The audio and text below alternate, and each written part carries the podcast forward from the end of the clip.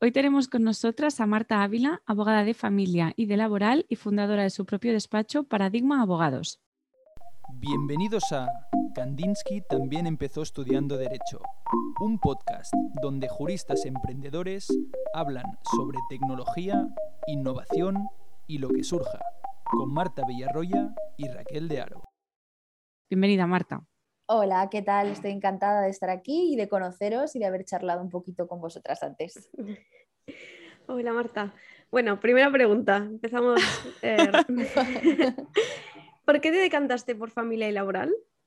Pues, a ver, normalmente cuando respondo esta pregunta, que mucha gente me la dice, ¿no? Como diciendo, ¿por qué concretamente familia? Hay gente como que, que huye un poco de familia, sobre todo por lo que implica. Y para mí es precisamente lo contrario, que lo que implica normalmente familia laboral son situaciones un poco complicadas en los que, los que la gente, bueno, pues viene al despacho después o estando pasándolo muy mal. Y, bueno, realmente cuando, cuando entras en, en el fondo de ese problema como profesional, como abogado, a mí me gusta también verlo desde el punto de vista de hacer como una especie de arreglo integral de ese problema. Entonces, cuando la gente viene y se sienta, muchas veces te cuenta cosas muy personales o cosas que realmente está sufriendo por ello. Entonces, cuando entro como en la labor de abogado, como, como intentar solucionar ese problema, mm, eso me hace sentirme mucho mejor, como que apoyo, acompaño, allano el camino de esa persona, ¿no? Y bueno, aparte de utilizar solo las herramientas jurídicas para solventar ese problema a nivel legal, pues también intento pues aconsejar desde mi mayor experiencia y desde mi mejor experiencia mejor y, bueno, y tratar de que lleguen a una solución completa. Por eso me gustan mucho esos, esos dos ámbitos, familia y laboral. Claro, es que entiendo que son ámbitos en los que tienes que tener, mm, o sea, la solución completa, como tú dices, no solo es una solución legal, sino que es una solución también personal. ¿no? O sea, la gente tiene que estar satisfecha a nivel personal con, el resultado también, ¿no? Que también pasa en mercantil, pero bueno, al final en mercantil hablas de dinero normalmente y aquí hablas de personas, entonces, eh, y, sobre todo de familias incluso, o sea, es que es muy compleja la, situación. Sí, sobre todo es que eh, lo que he percibido siempre es que hay que tener como un cierta sensibilidad, porque el cliente que se sienta delante de ti en el despacho, probablemente esa persona no haya transmitido ni haya hablado con ningún profesional antes. Entonces, normalmente llegan y te sueltan y se desbordan, pues con todo eso, ¿no? un tema de moving en laboral, un tema de una persona que haya estado sufriendo acoso laboral o una situación malísima durante un montón de tiempo, es a ti al que te lo está contando. Evidentemente, cuando tú percibes un poco que esa persona necesita un profesional, evidentemente tú no, tomas el rol de terapeuta porque no lo eres, pero sí que le recomiendas, oye, considero que sería positivo para ti eh, recibir terapia porque, bueno, esta situación es complicada y no intentar como, como, dirigir un poco la situación que ellos no pueden, porque precisamente por eso vienen, ¿no? A hablar contigo y a intentar solucionar un problema. Sí, de alguna manera tienes que no dividir la parte personal y la parte legal y tú encargarte de la legal, pero no puedes ayudar en, en este acompañamiento más de gestión emocional y de la situación. Claro, y en ese sentido, ¿de qué manera abordas la primera sesión? ¿Cuál es tu primera pregunta? ¿Por qué vienes? ¿O claro. cómo lo haces? Porque sabes que es un tema delicado. Sí, pues normalmente si no me ha comentado previamente por lo que viene, eh, pues intento siempre eh, hablar de un tema trivial. Es decir, cuando se sienta la persona, intento hablar de otras cosas. Bueno, ahora es muy recurrido el tema del COVID, ¿no? En plan, bueno, ¿qué tal? No sé qué, como para intentar romper un poco el hielo y que esa persona se sienta en confianza, porque muchas veces tenemos la imagen de los abogados como un poco estereotipada en mm, la rectitud, la frialdad, como mm, a qué vienes, te doy el presupuesto, se hace así, se presenta una demanda, eh, adiós, chao. Y no, lo que yo quiero transmitir un poco es que es un sitio en el que puede expresarse, puede hablar, puede contar lo que ha pasado y luego ya lo abordamos e intentamos dar una solución jurídica, ¿no? Pero normalmente es eso y le pregunto, pues, pues ¿qué ha pasado? ¿Qué, qué es lo que te ha traído aquí? ¿Por qué, ¿Por qué estás aquí? Muchas veces pretenden algo que luego no se puede hacer a nivel legal, entonces tú ahí ya le orientas. ¿Y, te afecta a ti a veces, eh, o sea, a tu salud mental o, a tu a tu estado de ánimo los problemas de los clientes? Pues creo que, hay que estar un poco preparado, ¿no? que hay que procuro que no me afecte. Evidentemente, cuando estamos ante situaciones, sobre todo de familias, cuando hay menores de por medio afectados, es verdad que hay días que te cuesta un poquito más que no te afecte.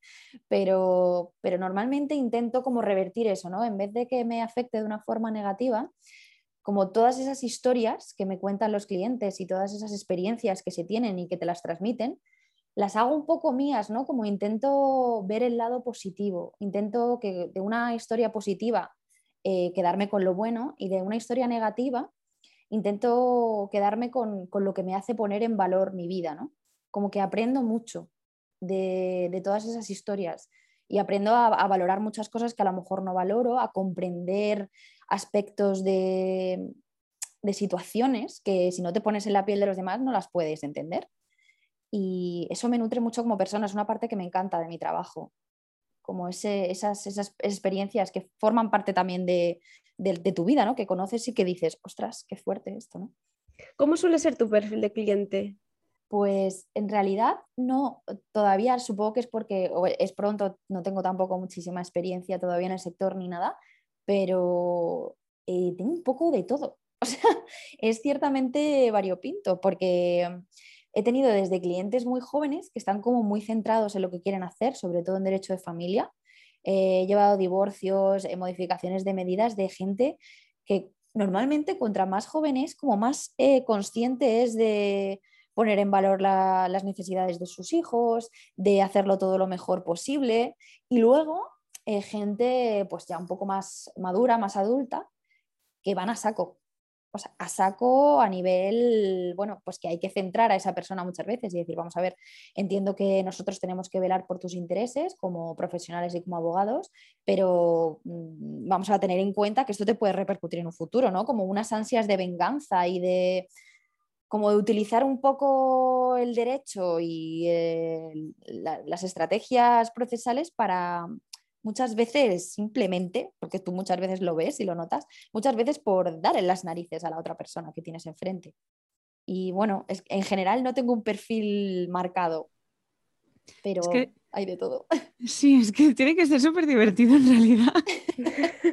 Cuando sales de las reuniones, esto si, es un, un divorcio que no es de mutuo acuerdo y que hay hijos de por medio o hay casas o hay cosas, eso tiene que ser divertidísimo en realidad. Bueno, bueno, sobre todo cuando hay parejas cuando hay parejas de por medio de esa pareja que se ha disuelto, ¿no? Y encuentran el amor en otras personas, ¿no? Mm. Algo que considero que es positivo que ocurra, pero no sabéis a qué niveles complica todo.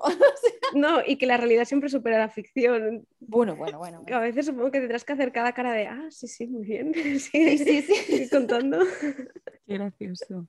Sí, sí, totalmente, vamos. Y unos enfados y unas cosas, porque claro, a, a, la persona a la que transmiten todos esos enfados de algo que por lo que sea están enterado, es a ti. Entonces, muchas veces te quedas como diciendo, vale, vale, vale, vale, entiendo que esté enfadada esta persona, pero mm, oiga, yo no puedo hacer nada, yo no puedo hacer que, que la mujer, nueva mujer de tu pareja o el nuevo marido de tu pareja sea mejor.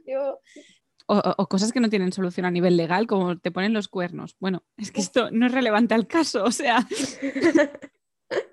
claro, pero también lo tienes que saber, ¿no? Un poco para saber por dónde puede ir tu cliente eh, e intentar aconsejarle que no se deje llevar solo por el primer impulso que, claro que se tiene, ¿no? Bueno, es importante también para saber en qué situación emocional se encuentra tu cliente y saber abordar la situación, ¿no? Mejor. Totalmente, totalmente. Ostras, es que, al final habría que crear un despacho conjunto psicólogo, psicología, abogacía, porque lo, vamos, lo, suscribo. que como tú has dicho, ¿no? Pues tienes tu propio despacho, Paradigma Abogados, y bueno, queríamos saber que cómo supiste que querías emprender y ejercer por cuenta propia. Supuso como un día importante, el día que me decidí, porque evidentemente salir de la zona de confort y salir de, bueno, de esa estabilidad, de recibir pues, una nómina fija a fin de mes. Yo he tenido otros trabajos antes de dedicarme a la abogacía, entonces estaba acostumbrada a ese sistema y querer como romper con eso, al principio me dio mucho miedo no os lo voy a negar, eh, todo el tema que se te viene encima cuando decides ser autónomo, los impuestos, las declaraciones, pues todas estas cosas, se me hacía un poco grande hace tres años. Y debe de ser que poco a poco eh, me he ido como convenciendo y eh, pues como esto que te pasa muchas veces, que cuando antes de entrar a un sitio que te da miedo o antes de hacerlo, te da más miedo el hecho de, lo que, de la historia que se crea en tu cabeza, que luego cuando estás en ello, que dices, bueno, bueno, vale, pues ya está, tampoco ha sido para tanto, ¿no? Y poco a poco me fui dando cuenta que me hace sentir muy bien porque me hace sentir muy libre. El, el, emprender, el ser autónoma, a pesar de las cosas negativas que pueda tener, porque como todo tiene un lado bueno y un lado malo, me hace sentir muy bien porque siento que no dependo de nadie y desde siempre me ha gustado ser muy independiente. Entonces, no, con el miedo oculté esa, pues esa eh, iniciativa que siempre he tenido para no depender de nadie y me di cuenta que esa era la manera. que, bueno, que los miedos se superarían, que en cuanto te estabilizaras, pues todo cobraría sentido y así ha sido. O sea, ahora mismo estoy contenta con, los resultados. No sé si, en el futuro me irá bien o no, pero, pero quiero creer que sí. Y lo del tema de la, autonomía y de la independencia, la libertad que me da hacer las facturas yo, o sea, facturar yo por mi trabajo, me, no sé, me reconforta. Qué chulo. ¿Y haces algún tipo de marketing? Pues la verdad que eh, soy, estoy un poco verde en este tema. Estoy intentando informarme y intentar tocar todos los palos a sabiendas que no tengo ni idea, pero bueno, supongo que todo esto es lanzarse y ver qué pasa. Y de momento no, nadie me lleva a las redes sociales. Eh, cuando empecé con la marca personal de Paradigma y demás, tuve la grandiosa suerte de que dentro de mi grupo de amigos se encuentra una diseñadora gráfica y un, y un programador con, los que aprecio muy amigo me hicieron tanto la web como el diseño pero con mucho cariño y sobre todo pues el proceso que, viví al crear la marca me encantó, me encantó porque no sé, como que lo integré y saqué pues lo que quería saliera a, relucir, ¿no? Como mis valores y no sé, fue un proceso para mí muy bonito. Como luego cuando lo tienes todo es como, joder, qué ilusión, ¿no? Qué, qué guay. Vi como la parte más creativa y más emocionante del marketing, porque la verdad que era algo súper ajeno a mí en ese momento.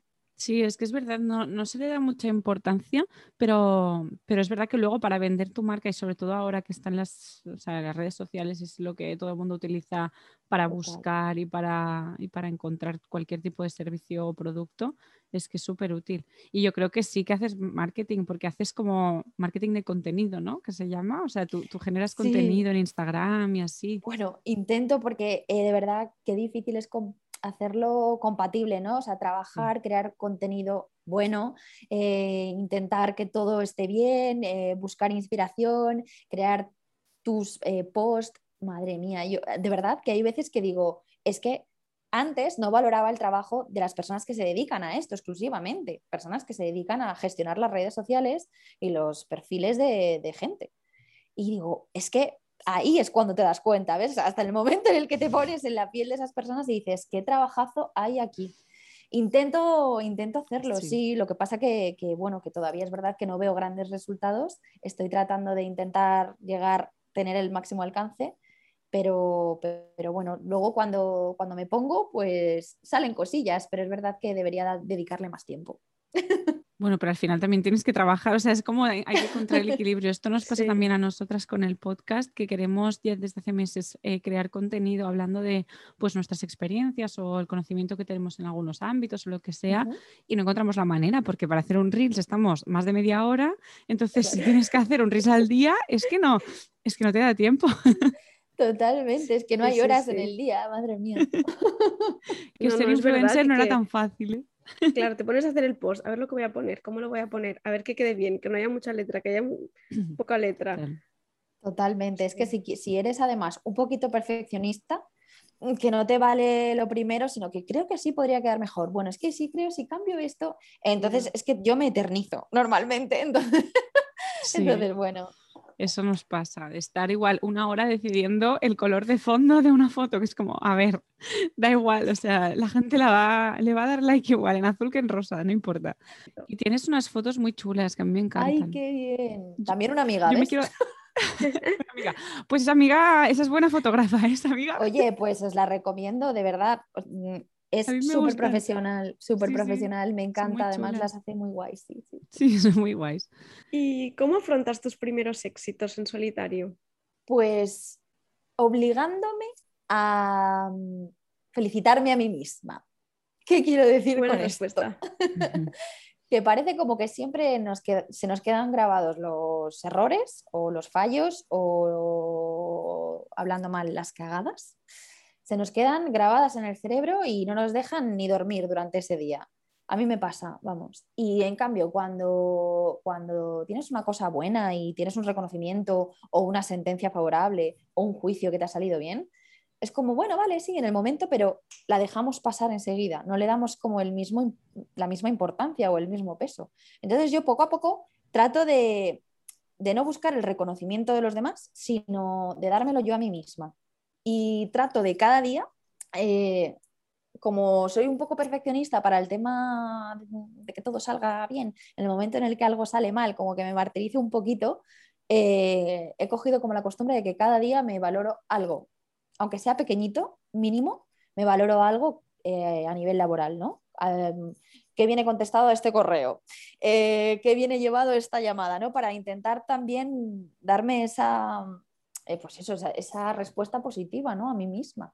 Entonces, los éxitos trato de encajarlos lo mejor, o sea, exprimirlos, exprimirlos al máximo. Es verdad, ¿eh? está súper bien, yo creo. Y esto es, al final es autoestima y te va a dar seguridad en tu trabajo y te va a hacer ser una mejor profesional, porque si nos estamos hablando mal todo el día y solo fijándonos en las cosas que hacemos mal, es que nos lo acabamos creyendo. O sea, que es súper importante hablarnos bien y, eso, exprimirlo. Eh, que esto lo comenta mucha gente bueno, yo escucho, Marta también, escuchamos un podcast que se llama Estirando el Chicle y lo dijo mm. Carolina Iglesias que hacen festivales y tal y salen del escenario y les dura como la euforia de haber ido, de que ha ido bien el show, les dura como 20, 30 segundos, a la que pasa ese tiempo empiezan ya a criticar todo lo que han hecho y que y también estaban intentando pues por lo menos darse un día de margen, decir, bueno, mañana ya hablaremos de lo que ha salido mal, pero vamos a disfrutar que hemos hecho un show que ha ido bien, ¿no? Pues un poco lo mismo estamos tan acostumbrados en esta sociedad a decir lo negativo y a tener este, esta mentalidad ¿no? de un poco tóxica de, pero podría haber salido mejor, ¿no? Bueno, a veces podría haber salido mejor, pero si ha salido así, pues ya está bien también. sí, sí, sí. Y no sé si lo harás, pero a lo mejor tener una libreta e ir apuntando cada día lo que has hecho bien, quieras o no, ya vas dejando escrito, ¿no? Y con el tiempo puedes ir viendo y decir, jolín, mira todo lo que llevo, ¿no? Todos mis éxitos. Muy buena idea, sí. Porque los fracasos no se olvidan, ¿no? Y están como ahí, bueno, fracasos o errores. Totalmente. Y además que es que, uff, a, mí me pasa, ¿no? Que mm, ocurren y de repente es como que no puedes dejar de pensarlo todo el rato a pesar de que ya no puedes hacer nada para solucionarlo. Entonces, eh, trato de, verlo como, vale, eh, he cometido este error, pues es que eh, esto se traduce en que la siguiente vez este error no le voy a cometer. Entonces, estoy aprendiendo, estoy aprendiendo. Y son aprendizajes al fin y al cabo, ¿no? Entonces, bueno, una manera de cambiar el diálogo interno, que es lo que decía. A mí eso también me pasa, me vienen como flashes de los errores, pero lo que he aprendido es que es mejor sensibilizarte al error, ¿sabes? Decir, ha ah, hecho este error, ah, vale, pues ya la próxima ya lo haré mejor Em, y cuando me viene el flash digo, sí, sí, pues muy bien, pues me equivoqué, pero ya no puedo hacer nada. Efectivamente. Es que es normal, o sea, es que tenemos un, un, un, miedo a, a, todo tipo de errores, porque, a ver, entiendo que un súper error pues te puedas fustigar durante años incluso por ese error, pero al final nada es tan irreversible. Por lo menos no en nuestra profesión, no estamos operando a alguien del corazón ahí, yo qué sé, ¿sabes? Mm, se puede hacer algo al final. Y los errores que estamos hablando nosotras pues son de eso, de ahí puse este, esta jurisprudencia en vez de esta otra o adjunté tal archivo y era tal otro. O sea, tampoco estamos aquí, ¿no? Bueno, no sé. Claro, lo importante es como que la base sea que lo haces lo mejor que has podido y que has puesto pues todo tu, toda tu intención y que lo has hecho lo mejor que has podido. O sea, para mí es como un mantra. Mm que luego sale mal, vale, pues lo asumiré, aprenderé y me lo llevo conmigo, pero por lo menos que de base mi, intención haya sido hacerlo lo mejor posible. Bueno, y también es que en la abogacía a veces vas a defender a clientes que tú ya sabes que el juez, o sea, tú ya sabes más o menos por dónde van a ir los tiros, entonces puede ser que te toque defender a un cliente que sepas que el juez o sea, perdón, que el juicio lo vas a perder o que no vas a conseguir todo lo que solicitabas. Y y eso no es un fracaso tuyo como abogada, eso es, es, así, la vida. O sea, es, ¿no? es, una cosa con la que hay que lidiar y ya está. Y para aquellos jóvenes o no tan jóvenes que estén planteándose montar su propio despacho, ¿cuáles son los primeros pasos que les recomiendas que tengan en cuenta? Bueno, lo primero, la marca personal, distinguirte, eh, saber qué, qué valores van con tu persona. Considero que el, todo tipo de trabajo, todo tipo de profesión, eh, debe remarcar y debe exponer de alguna forma quién eres. Entonces, creo que, todos tenemos unos valores que van con nuestro bagaje de vida, con nuestro equipaje emocional, que nos han hecho tomar decisiones y que nos han, que nos han traído a día de hoy donde estamos. Eh, el día de mañana no sabemos dónde llegaremos, pero hasta día de hoy, donde estás y a lo que te dedicas, es por algo, ¿no? Entonces, creo que, mm, sobre todo en esta profesión, que hay tanta competencia, hay tantos compañeros, que, hay que salirse un poco de la norma, que hay que intentar mm, transmitir quién eres y qué es lo diferente que puedes aportar. Y creo que la marca personal y el trabajo en eso eh, es súper importante.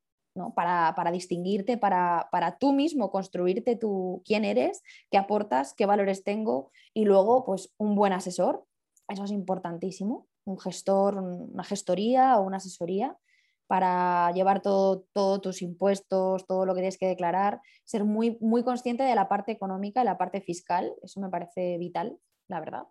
Y, y sobre todo, dejarse aconsejar. Creo que la sinergia, la colaboración entre profesionales a día de hoy es vital, importantísimo. Creo que, que, escuchar a la gente con experiencia, incluso la gente que no la tenga, sino otras, otros puntos de vista, es súper nutritivo y es súper importante. Saber eh, escuchar y saber ponerte en el modo dos orejas, cerrar pico y que te cuenten, que te digan, ser súper súper preguntón y no tener vergüenza a llevarte con la gente, a ir a eventos para conocer a otros compañeros, preguntar, investigar. Eso me parece importantísimo. ¿Y consideras que hay compañerismo entre los abogados que ejercís por cuenta propia? Diría que sí. Yo llevo sola, o sea, eh, comparto, comparto despacho con, con mi tío, que es mi padrino también, y que me ha servido como plataforma de, de despegue y estoy súper agradecida por ello y eso me hizo darme cuenta que tenía que salir de ahí, porque yo no he tenido otros compañeros o, otros jefes como referentes más allá de, la figura profesional, que es un profesional como la copa de un pino, como es mi tío, pero bueno, saber que hay otras maneras de hacer las cosas, otras personas, otros métodos. Entonces tuve que forzarme, por así decirlo, ¿no? que fue maravilloso para mí porque he conocido gente maravillosa y me ha servido muchísimo, a meterme en asociaciones, a cosas de networking, a, todo tipo de eventos para conocer a gente. Y he recibido siempre muchísimo cariño, muchísima ayuda y de verdad, sin ningún tipo de sensación de superioridad, no sé si será casualidad o no, pero de verdad, compañeros de todo tipo, tanto afines en edad como muchísimo más mayores que yo, que están súper dispuestos a aconsejarte, a ayudarte, a, no sé, a apoyarte, de verdad, siempre lo he notado. Con nosotras un poco igual, ¿eh? Con... Es verdad que no hemos ido tanto networking ni nada por el tema de la pandemia, no, no ha habido mucha cosa, o si la ha habido, no nos hemos enterado, pero sí que, que también podría ser, ¿eh? pero sí que en Instagram nos pasa también que al principio igual no estaba más cosa y ahora hemos hecho un montón de, de colegas, amigos tampoco porque no los conocemos en persona, pero, pero sí, todo el mundo está dispuesto a ayudar, nadie nos dice nunca que no, y si nos dicen que no es porque realmente no pueden, están muy liados, tienen mucho trabajo, lo que sea, nos dicen más adelante. O sea, que animamos a todo el mundo que si tienen esta inquietud y quieren conocer un poco cómo van los, las cosas, que se animen a, contactar con, vamos, con todo el mundo que se les cruce por delante, porque en general si vas con buenas intenciones, y te ven así, pues una persona joven con ganas de aprender, con ganas de mejorar y que también pues siempre puedes aportar alguna cosa, la gente está dispuesta a ayudar. Que esto yo, no sé, en la carrera, por ejemplo, a mí me sorprendió porque la carrera, al menos en la nuestra, no era, no era tan así, era un poquito más competitivo. Y después nos hemos mm. encontrado que, que después, no sé, ha sido más fácil, ¿no? Yo creo, no sé, Marta, lo que piensas tú. No, no, la verdad es que sí, que yo me pensaba que el mundo de la abogacía en general sería súper competitivo, tanto en parte de networking como a la hora de trabajar, pero creo que es una de las cosas ¿no? que se nos, se nos, se nos, inculcó a lo mejor en la carrera, nos quedamos con eso y ahora estamos viendo que no, que, jolín, que al final todos somos personas, todos nos queremos ayudar, todos queremos hacer nuestro trabajo bien y, y bueno, no sé cómo será al final en sala, ¿eh? ya no sé cómo es el ejercicio de la abogacía en sala, pero en el día a día del, del despacho creo que es, es, esencial el trabajo en equipo. Totalmente.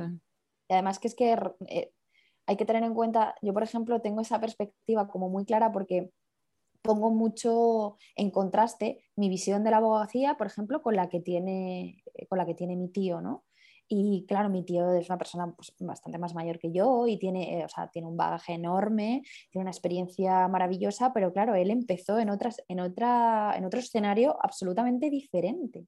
Entonces, a él muchas veces le sorprenden estas, estos conceptos y estas ideas porque son súper novedosas. Antes era, eh, te piso para que no me pises y yo por encima, yo por delante, y había que ir como con una capa como más agresiva.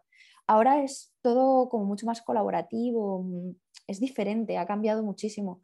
Creo que, de ahí viene un poco el nombre de, que me inspiró a mí en el despacho, ¿no? el paradigma, el cambio de paradigma que está habiendo en todos los niveles, tanto en el, económico, el social, el mental, el laboral. Entonces, eh, creo que es importantísimo ¿no? adaptarnos a los cambios, a todo lo nuevo que se está, que se está creando y que se está cociendo y, para mí, vamos, no sé, me gusta mucho esa visión de la abogacía, la verdad.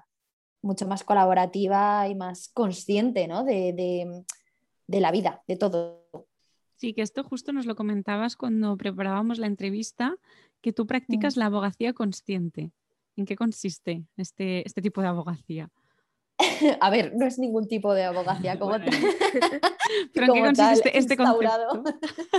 el concepto, sí, el, concepto más o menos que yo quise dar es, pues, me remito un poco a lo que he dicho al principio, que no sé si, se ha entendido bien.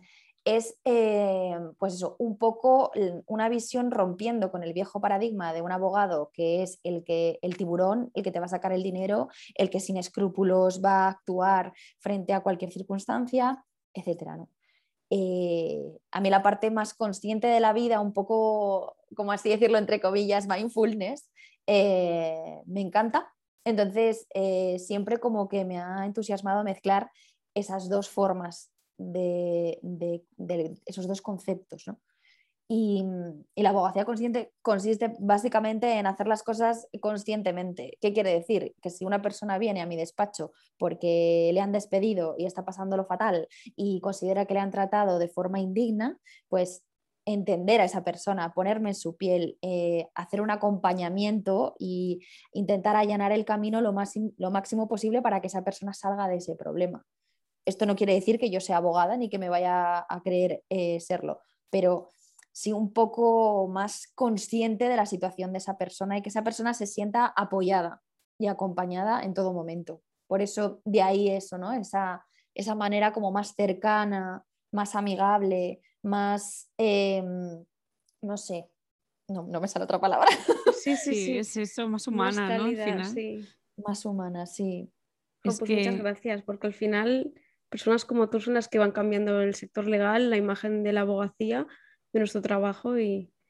Claro, es que al fin y al cabo yo siempre me, o sea, estuve en una conferencia en la que mm, hicieron un comentario que me pareció súper interesante y es, vosotras cuando recomendáis a un profesional, da igual que sea un abogado, un dentista, un podólogo, un fisioterapeuta, cuando si vosotras tenéis que recomendar a esa persona que os ha tratado, a alguien que queréis o a alguien de vuestra familia, ¿con qué adjetivo le definiríais para recomendarle? ¿Qué diríais? que ¿Cómo os ha tratado esa persona? Yo diría, es muy majo. Siempre digo, por ejemplo, es muy buena gente, sí. Buena gente. Todo el mundo lo primero que inconscientemente responde es algo que va con la calidad humana de esa persona. No dices, Buah, es súper buen podólogo o tiene 35 másteres en odontología en Harvard. No, dices, es que es súper simpático o es que es súper cariñosa o es que es súper amable. Entonces, siempre recomiendas y siempre valoras el trabajo en base a la calidad que hay detrás de la persona. Hmm. Entonces, para mí es que eso es básico y vital, entonces, para transmitir y para ser y para, vender, que al fin y al cabo también es lo que hacemos. Total. Sí. Sí, sí. Sí, sí, sí. Bueno, pues muy chulo este final. No hacemos más preguntas, yo creo, porque ha quedado demasiado bien. Solo podríamos ir a peor ahora. No. Lo que queráis. Nuestras dos últimas preguntas son, la primera, ¿cuál es el fracaso de la que estás más orgullosa? Muy buena pregunta. porque como que revertís el, ¿no? la, la sensación del fracaso. Y a ver, no sé, es que mm, me encanta lo que implica ¿eh? la pregunta, pero no tengo un fracaso concreto como tal que, contar como un hito, ¿no? Eh, que me enorgullezca, pero, pero eso, sí que me ha costado mucho ver cada error y ver cada fracaso como necesario.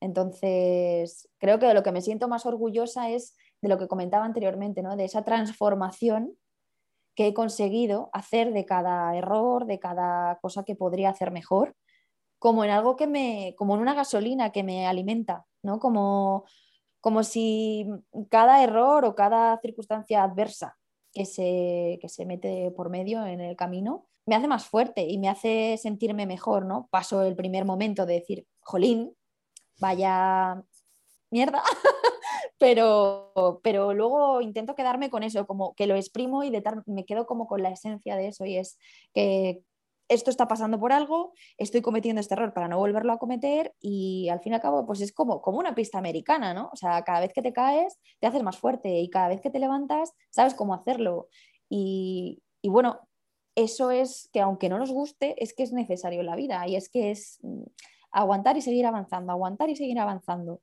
Entonces, creo que eso me hace, me hace ser tanto mejor persona como mejor profesional. Entonces, intento ver cada error como, como parte del proceso. Pues muy bonita la reflexión. sí. sí, es que es verdad, es así. Tampoco hay que romantizar el fracaso, es decir, bueno, que si, no si alguien no fracasa nunca, oye, pues genial, ¿no? Pero yo creo que nosotros percibimos el fracaso no tanto como, como algo cuantificable o algo así objetivo, sino también como, como las ganas de superarte, ¿no? A nivel personal, o sea, no tanto fracaso, sino, jolín, situaciones que han sido difíciles de gestionar o lo que sea y has podido salir adelante, pues estar orgulloso de ello y, abrazar ¿no? ese proceso de acabar descubriendo qué quieres hacer, cómo lo quieres hacer, aprender, crecer. Pero también es verdad que, que es cansado estar todo el día queriendo eh, hacerlo todo perfecto, mejorando y aprendiendo, ¿no? Hay veces que dices, mira, ¿sabes qué? Que no quiero aprender. O sea, que esta situación no la tengo aquí para aprender, que me lo quiero pasar bien y punto. Que quiero fracasar sin, sin problemas, ¿sabes? A mí me pasa y a veces digo, ostras, es que mm, tengo tanto miedo al fracaso que me paralizo antes de hacer una cosa. O sea, igual no, no aplico a tal sitio porque pienso, no me van a coger. Entonces ya no lo intento, ¿no? Pues quitarle como importancia, que no pasa nada, que no, nada es tan importante en realidad. Exactamente, es que nada es tan importante como Es que yo creo que aquí siempre hay cosa buena y cosa mala, ¿no? Porque yo en mi caso, cuando aplico es como, bueno, pues vamos a probar, ¿sabes? Y al final a ver si suena la flauta o no. Pero a veces pienso, jolín, tendría que trabajármelo un poco mejor, ¿sabes? Tener más ganas, tener esa tensión, decir, ay, si no me cogen en este sitio que me gusta tanto. Que todo eso yo creo que depende de cómo lo leamos y cómo lo hablemos con nuestro yo interior. Es que al fin y al cabo el miedo siempre está por algo, ¿no? Sale ese miedo como para despertar un poco esa cosilla, pero, pero bueno, es que es verdad, es que todo el mundo, es que no, no conozco persona que no haya pasado en cualquier proceso de su vida, da igual, ya sea laboral o personal, con ese miedo al fracaso. Es que tenemos que convivir con ello, ¿no? Es como que lo tenemos que integrar en nuestra vida de alguna manera para que no nos entorpezca, que esté ahí, porque tiene que estar ahí, pero que se nos quite de en medio y que no nos deje ese, y que no nos interrumpa el seguir avanzando. Exacto. que también creo que hay una, igual que hay una definición de éxito, o sea, de cada uno, mm. hay una definición de fracaso de cómo cada uno lo ve, ¿no? Y a lo mejor lo que para alguien no ha sido un fracaso, para mí sí que lo ha sido. Y creo que también está, es importante eso, decir, bueno, yo puedo aplicar aquí, pero ¿qué, me importa? ¿Lo que la gente piense de mí o lo que yo pienso de mí misma y de cómo he afrontado esa situación? No, sí, eso es verdad. Bueno, es que sobre todo, especialmente con procesos de selección, a veces no depende de ti. Entonces, en general no habría que verlo como un fracaso porque es todo tan competitivo y hay situaciones en las que realmente pues, era tan, tan, tan imposible o tan difícil que no es un fracaso. O sea, eso es verdad que yo creo que a nivel laboral es como un poco distinto, ¿no? Pero a nivel personal sí que a veces dices, ostras, me pasan cosas, pero tampoco quiero estar todo el día ahí con la libreta apuntando los aprendizajes del día, ¿no? O sea, que está genial, ¿eh? Querer aprender, pero hay veces que, te apetece no aprender nada. A mí a veces me pasa, de digo, ostras, es que no quiero aprender ya más, que no me enseñe nadie nada más, ya nunca. Porque, jolín, tanto aprender no, Y yo acabé la carrera diciendo, no voy a estudiar más, lo siento mucho, pero ya está, hasta aquí se ha acabado. O sea, no me voy a apuntar a ningún máster, a ningún curso, y si quiero aprender algo, lo aprenderé porque yo quiero, porque me apetece, porque si no, es como que nos vamos martirizando todo el rato con querer ser mejor y con querer aprender de todo. Y a veces no se puede aprender, a veces hay que llorar por todo, y ya está. Está muy bien también, ¿eh? Sí. Todo se ha dicho. Nuestro deporte, Raquel, ¿eh? Yo, yo, para nuestros oyentes, si quieren aquí un cotilleo, la semana pasada lloré. lloré mucho. ¿Por qué? Porque, pues por esto, por los fracasos. para otro podcast, ¿eh? Esto para otro podcast, sí. No, ya os lo contaremos más adelante cuando, cuando deje de llorar. Eso mismo. Y bueno, la última pregunta es que nomines a nuestro próximo invitado o invitada. Pues nomino a mm, José Jara Abogado. Eh, alias The Great, The Great Juris. The Great Juris, que lo he dicho mal. Eh, maravilloso. Y además que tiene un piquito de oro y un palique que no veas. Así que, y además creo que puede hablar eh, desde su experiencia del emprendimiento porque se ha lanzado y me parece una persona súper valiente, súper valiente porque, bueno, ya os lo contará él, pero vamos, pocas personas conozco con tanta pasión por la, por la abogacía y por, todo, por todas las decisiones que ha tomado a lo largo de su vida para llegar a donde está. La verdad que muy interesante. Sí, además, sí, mira aquí, segundo cotilleo del día. Eh, el día 7 de abril vamos a su café ah. jurídico a las 8. O sea que, mira, igual, igual ese día cuento por qué lloré. Ah, ahí fue donde debuté ya ves tú, la primera vez que hacía cualquier tipo de contenido de este, de, bueno, él lo graba en vídeo, ¿no? Pero, pero vamos, que estaba súper nerviosa ese día, digo, madre mía, ¿yo, ¿yo qué voy a decir? Si es que yo qué tengo que decir. pero al final, la verdad que fue súper entretenido y muy, muy bien. Es que al final todos tenemos mucho que decir, aunque no, nos lo parezca. Nosotras también pensábamos lo mismo y, y ahora nos damos cuenta que, jolín, entre, entre, solo por el hecho de todas las opciones que hemos contemplado para dedicarnos a nivel profesional, ya podríamos hacer un episodio de, cada una de las opciones. Me parece muy valioso, ¿eh? Sí. Aunque luego no las hagas, ¿eh? pero solo el hecho de, el tiempo que invertimos en buscar, en analizar, en elegir qué hacer, en pensar, en reflexionar al final, es que eso ya es un aprendizaje del que puedes hablar y que puede servir a mucha gente. Y sobre todo que todas las opciones son válidas, o sea, no hay una mejor ni peor. Total. Que, y que creo Estudiamos derecho, pero la vida da muchas vueltas y de la misma manera, ¿no? Por ejemplo, tú has estudiado derecho, quieres ejercer como abogada, pero sabes que quieres aportar un poquito más, quieres aportar ese lado más humano, ¿no? Esta abogacía consciente de la que hablabas. Y creo que es importante que cada uno se lo lleve a su terreno y, y ejerza la profesión o lleve el derecho de una manera o de otra. Pues sí, creo que vuestra visión es muy importante porque hay mucha gente que está en vuestra, en vuestra posición. Y creo que el que se hable de ello y que se comente pues todos esos miedos o a lo que os agarráis cuando estáis inseguras o cómo lo hacéis, creo que es muy importante también, mucho. O sea que os animo, os animo a ello. Y también animo a nuestros oyentes que si hay alguien que se siente perdido, que nos escriba, ah, que nos encantará hablar con él o con ella y, y nada, y compartir nuestras cosas.